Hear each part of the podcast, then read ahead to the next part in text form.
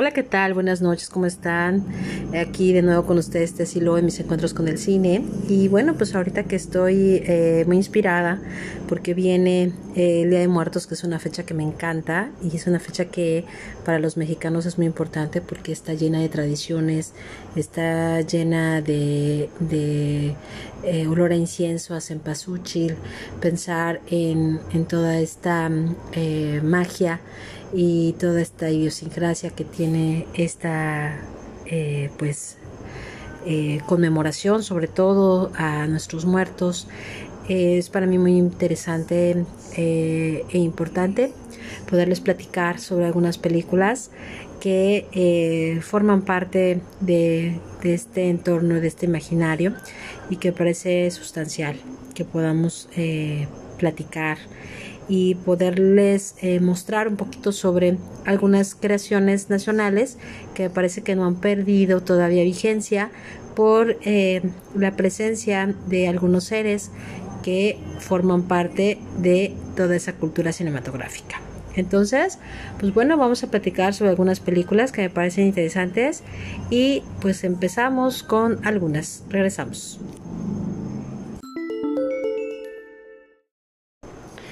Bueno, sin duda no podemos dejar de hablar de una película tan importante como es Macario, una película de Roberto Aldón de 1960 y fotografiada por Gabriel Figueroa. Es una película que realmente eh, vale mucho la pena porque es protagonizada por el excelente actor Ignacio López Tarso, Pina Pellicer y Enrique Lucero.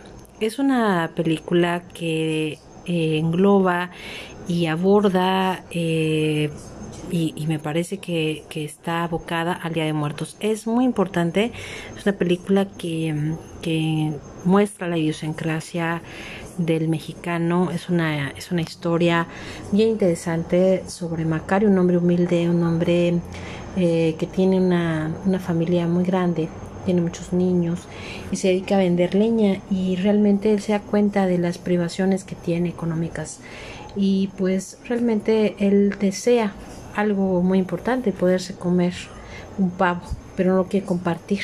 Entonces, toda esta película, la verdad es que muestra aspectos eh, y metáforas muy importantes sobre el tema del hambre, el tema de la desigualdad. Creo que es, es algo que nos va mostrando y pone en entredicho toda, toda esta forma en la que el hecho de que se pueda cumplir ese deseo que tiene Macario eh, de disfrutar un guajolote para él solo eh, implica que bueno pues la, la esposa robe un guajolote, se lo cocine y luego él se vaya a, a comérselo él solo. Entonces se va a encontrar, se va a encontrar en ese disfrute del banquete tanto con Dios, con el diablo y con la muerte. Entonces es una película que la verdad vale mucho la pena. A mí me encanta la fotografía, es una fotografía excelente. Tiene unas tomas eh, maravillosas, unos grandes planos eh, generales, tiene eh, detalles muy importantes hacia todo el aspecto de la celebración del Día de Muertos. La verdad es que es una película que ahorita ya, la, ya la tenemos a color, se logró que se pudiera tener a color. Se ha compartido mucho en las redes sociales y vale mucho la pena porque es un clásico. La verdad es que es, un, es una película eh, que sigue siendo vigente.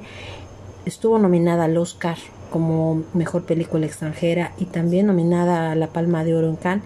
Entonces, la verdad es que es una película que, que muestra todo este aspecto. Eh, el papel de la muerte en Enrique Lucero es formidable es, una presencia eh, abismal, es, preciosa. Y bueno, pues está basada, está basada en una fábula de Bruno Traven. Eh, entonces, pues sí, es, es, una, es una película que la verdad en Día de Muertos no podemos dejarla de ver.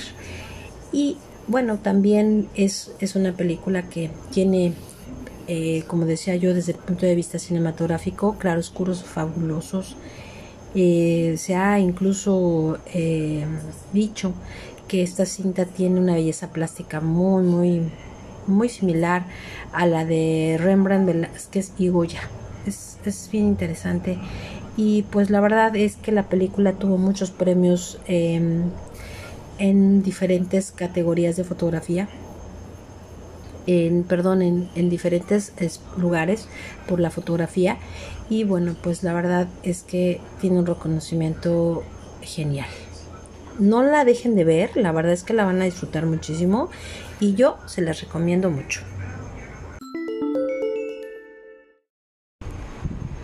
Bueno, no puedo dejar de hablar del trabajo de un gran director que es Carlos Enrique Tabuada. Él ha realizado muchas películas de cine de terror. La verdad es que es uno de los directores eh, que tienen una presencia importante y que después, bueno, se hicieron algunas películas eh, relacionadas con su trabajo.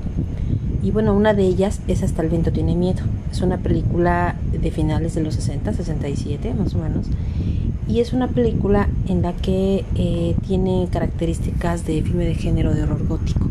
Es una película que eh, pues relata la historia de, varias chicas que se encuentran en un colegio, eh, están internadas y bueno pues es una de las películas que la verdad hay una, una presencia interesante del espíritu de una chica que se ha suicidado y que bueno que que está pues asustando a las chavas, ¿no?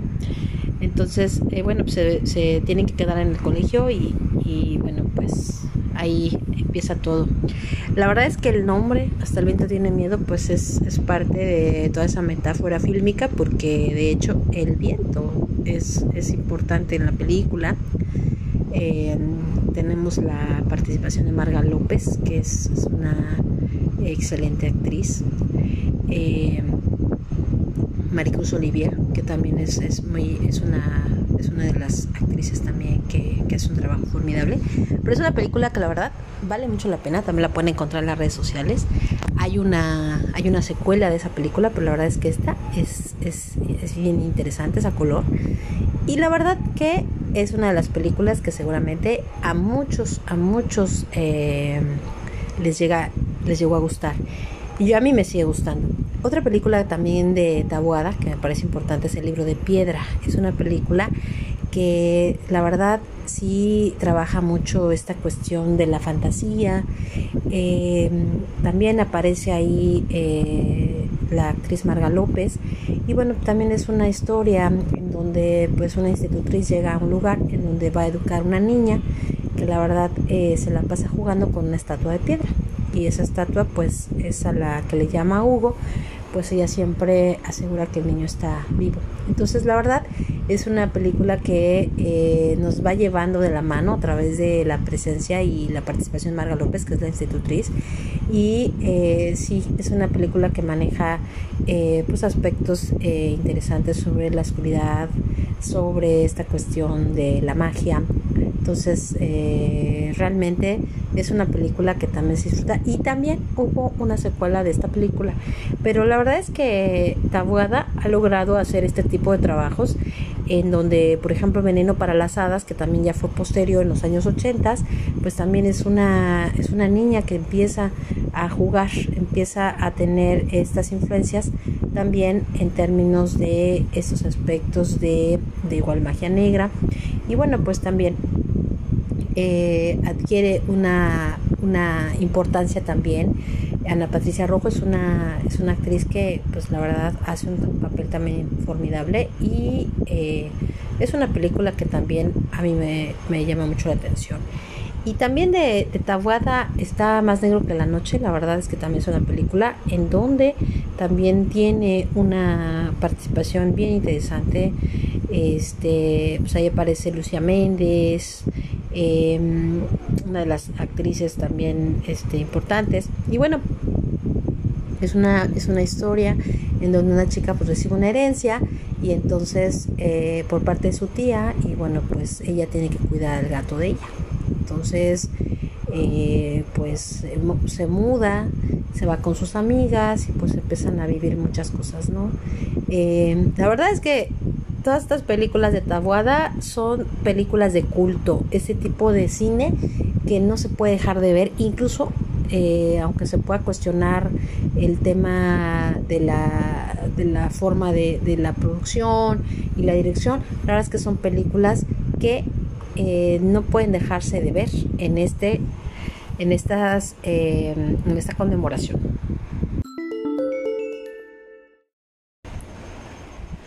Otra película que quiero platicarles es la del escapulario que también es una película que me parece muy interesante en términos de este tema de terror y la verdad es misteriosa. Es una película de Servando González, en finales de los 60, 68. Es una película bien interesante donde el escapulario es el símbolo importante dentro de la película. Es una cuestión en donde una, una mujer, una mujer moribunda, eh, posee un escapulario y estamos hablando de que es la época de la Revolución Mexicana y ella, bueno, pues eh, manda llamar a un sacerdote y le narra todo esto, porque además ella, bueno, le va a realizar la extrema unción, ella está a punto de morir y entonces ella le cuenta justamente el tema del el escapulario y cómo ha salvado a su familia, ¿no? Entonces, eh, la verdad es que es un filme que habla muchísimo sobre estos aspectos imaginarios. Es una película que tiene eh, una forma de filmación bien interesante. Eh, hay un poco em, de, una utilización de, del uso de la cámara magistral. Estamos hablando de todos estos aspectos de la revolución que son importantes, de los caudillos. Esto me parece también fundamental. Estamos hablando de una película que nos está hablando de fantasmas, nos está hablando de, esta cámara subjetiva, de ir siguiendo el personaje. Es, es, una película que se disfruta muchísimo desde ese punto de vista y yo creo que es una de las pocas películas que maneja un suspenso y no solo el tema de los fantasmas, sino el tema de lo que nos ha tocado vivir como mexicanos desde estas cuestiones libertarias, revolucionarias, que me parece fundamental. Entonces tampoco, por favor, dejen de verla y disfrútenla, por favor, en estas fechas.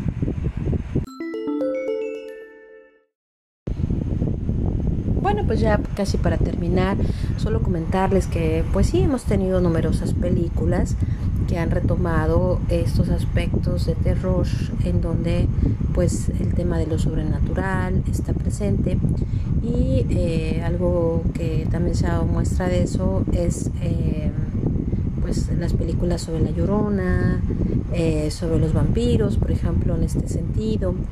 En algún momento en algún momento dado vi una película de la llorona con Mariana Márquez Mauricio Garcés, que me pareció de las películas eh, rescatables sobre el tema de, esta mujer eh, que, vaga por las calles, eh, pues mm, deseando encontrar a sus hijos, y que es también parte del imaginario del mexicano y, no solo el mexicano, también Latinoamérica.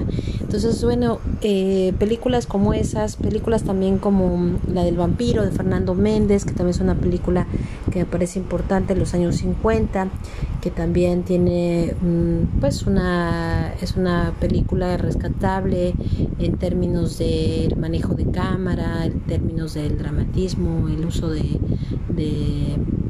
pues los, los diferentes entornos eh, en donde se muestra la hacienda, se muestra esta presencia de un ser que está en, una, en un lugar alejado del mundo y bueno pues también esa parte me parece importante un vampiro ¿no? Eh, al estilo mexicano y que también tiene, tiene un valor importante incluso se llegó a catalogar como parte de del expresionismo, es expresionista y, eso también le da un valor. Y bueno, hablando un poquito más de vampiros contemporáneos, pues tenemos la película de Cronos de eh, Guillermo del Toro, que también es una película pues que en los años 90 pues tuvo a lo mejor eh, pues, una importancia desde el punto de vista de eh, esta cuestión de la eterna juventud, de, no envejecer, también es importante. Y bueno, pues Tendremos eh, después películas eh, del cine nacional poquito comerciales como Kilómetro 31, también retomará el tema de, de La Llorona y pues estos este fantasma que, se aparece ahí en el desierto de los leones. Entonces, bueno, todo esto eh, tiene pues parte de, estos, de este imaginario, ¿no? Entonces, es parte de, de, esa, de esa idiosincrasia y de esta cultura, ¿no? Entonces, bueno, pues yo los dejo con estas películas, eh, un poquito de, de poquito de de, esta presencia nacional. Y bueno, pues eh, nos vemos en mi siguiente podcast. Espero que les haya gustado y disfruten mucho a su familia. Eh, cuídense mucho en esta pandemia y pues seguimos realizando podcasts para ustedes en mis encuentros con el cine por Tesilo. Muchas gracias y bonita noche. Hasta luego.